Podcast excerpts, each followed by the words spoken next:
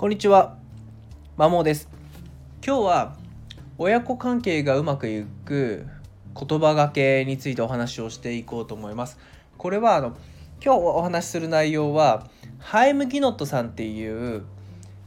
えっとまあ、もともとイスラエルで教師をしていてその後多分大学に行き直して臨床心理士かなの資格を取った方が書かれた本である「子供の話にどんな返事をしていますか?」という本の内容を自分なりに解釈をしてその内容をお伝えさせていただこうと思います。でこの本ですね多分世界的にベストセラーにもな10年もっともっと前か20数十年前にベストセラーになっていて今もなお読み継がれている、まあ、名子育て本の名著だと思います。なのでまあ合ってるかなっていうまあそうだよねっていうふうに自分も読んでいてそうだなと思えたのでおそらくためにその親子関係、まあ、子供となかなかうまくいかいっていないなって思われてる親御さんにちょっと役立つ内容かなっていうふうに思います。で結論から話をするとえっと共感と理解を示すっていうこととあとは親自身が思っている感情をそのまま言葉にするっていうこの2つになります。まあ、共感と理解っていうのはもうよく言われてることで、まあ、子供の今思っている気持ちに共感する分かる分かるで共感してあげることとその気持ちをこういう状況でそういう気持ちを抱くのはまあ、そうなるよねっていう形で理解を示してあげるっていうことですね。まあ、例えば子供が今日学校で、えー、と先生の前であみんなの前で理不尽な感じで先生に怒られたっていう報告を受けたとしたら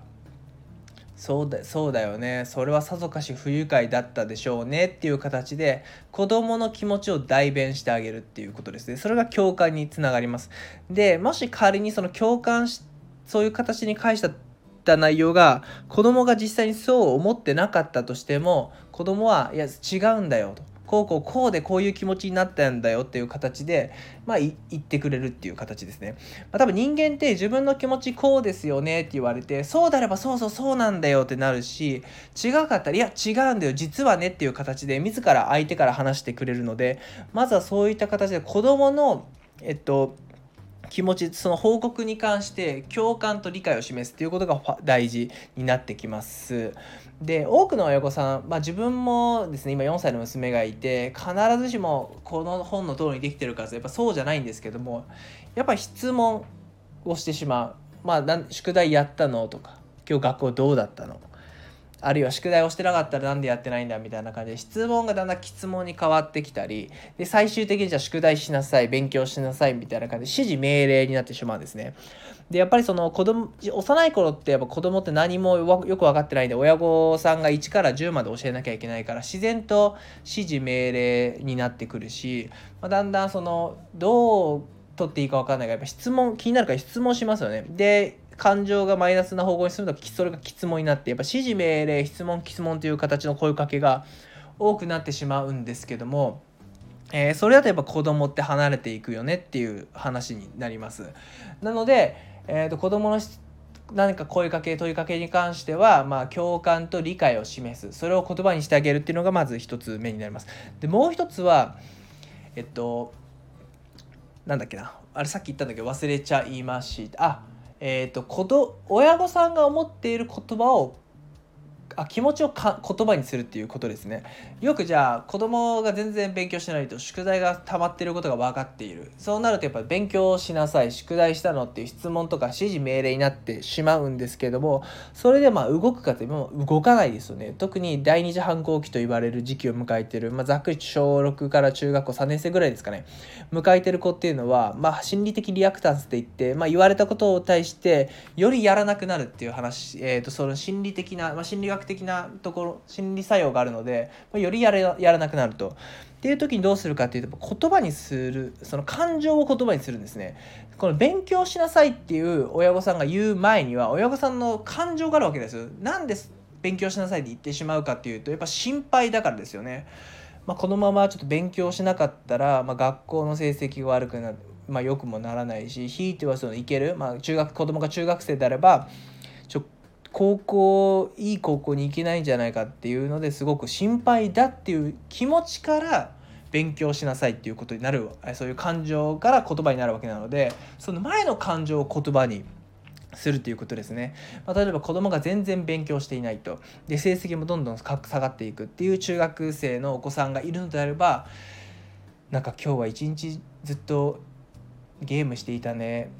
なんか全然勉強してないからこのままだと成績がより下がっちゃってなんか行ける高校が少なくなっちゃうんじゃないかと思うとお母さん心配だわお父さん心配だわっていう形でそれをただ言うだけですね。しなさいじゃなくてそういう感情思ってることを率直に感情に持ってることを言葉にしてただ伝えるっていうことが、えーと、重要だって説いてますね、うん、この方は。でこれは実際私も4歳の娘にどうなのかなって当てはめてみたんですね。前の収録でもお話をさせてもらったんですけども、まあ、なかなか片付けをしなくて家が子供のおもちゃでとっちらかってると。でこれまではま片付けしろみたいな感じで言ってたけど嫌だっていう形で永遠にやり取りが終わっていたんですけども率直にあこれだけリビングにあなたのものが広がってるとお父さんなんかすごちょっと正直快適に過ごせないんだよねって言ってたんですよ。そしたらすぐに片付け始めたっていうことがあったのでまあその自分が思っていることですねもう子どもの心配なのかって感情をまず、え、言葉にしてあげる言葉にして伝えるっていうのが、えー、っとこれは大事になって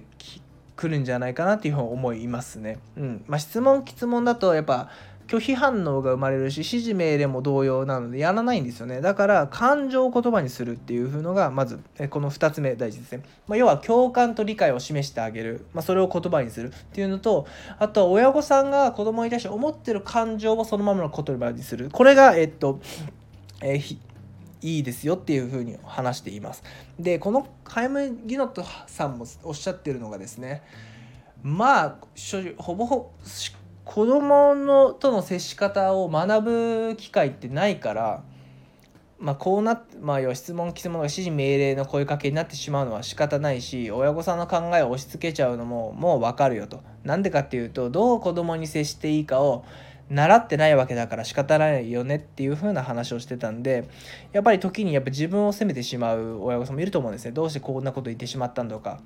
ですね子供とうまく関係がいかないのは自分のせいだって思ってしまうまあ、自分もちょっと思っちゃう時はあるんですけども、まあ、それはしゃあないと。習ってないんだもんと。学校で習ってないしそんな分からんよと。いうことなので、まあ、今の自分ご自身も責めずに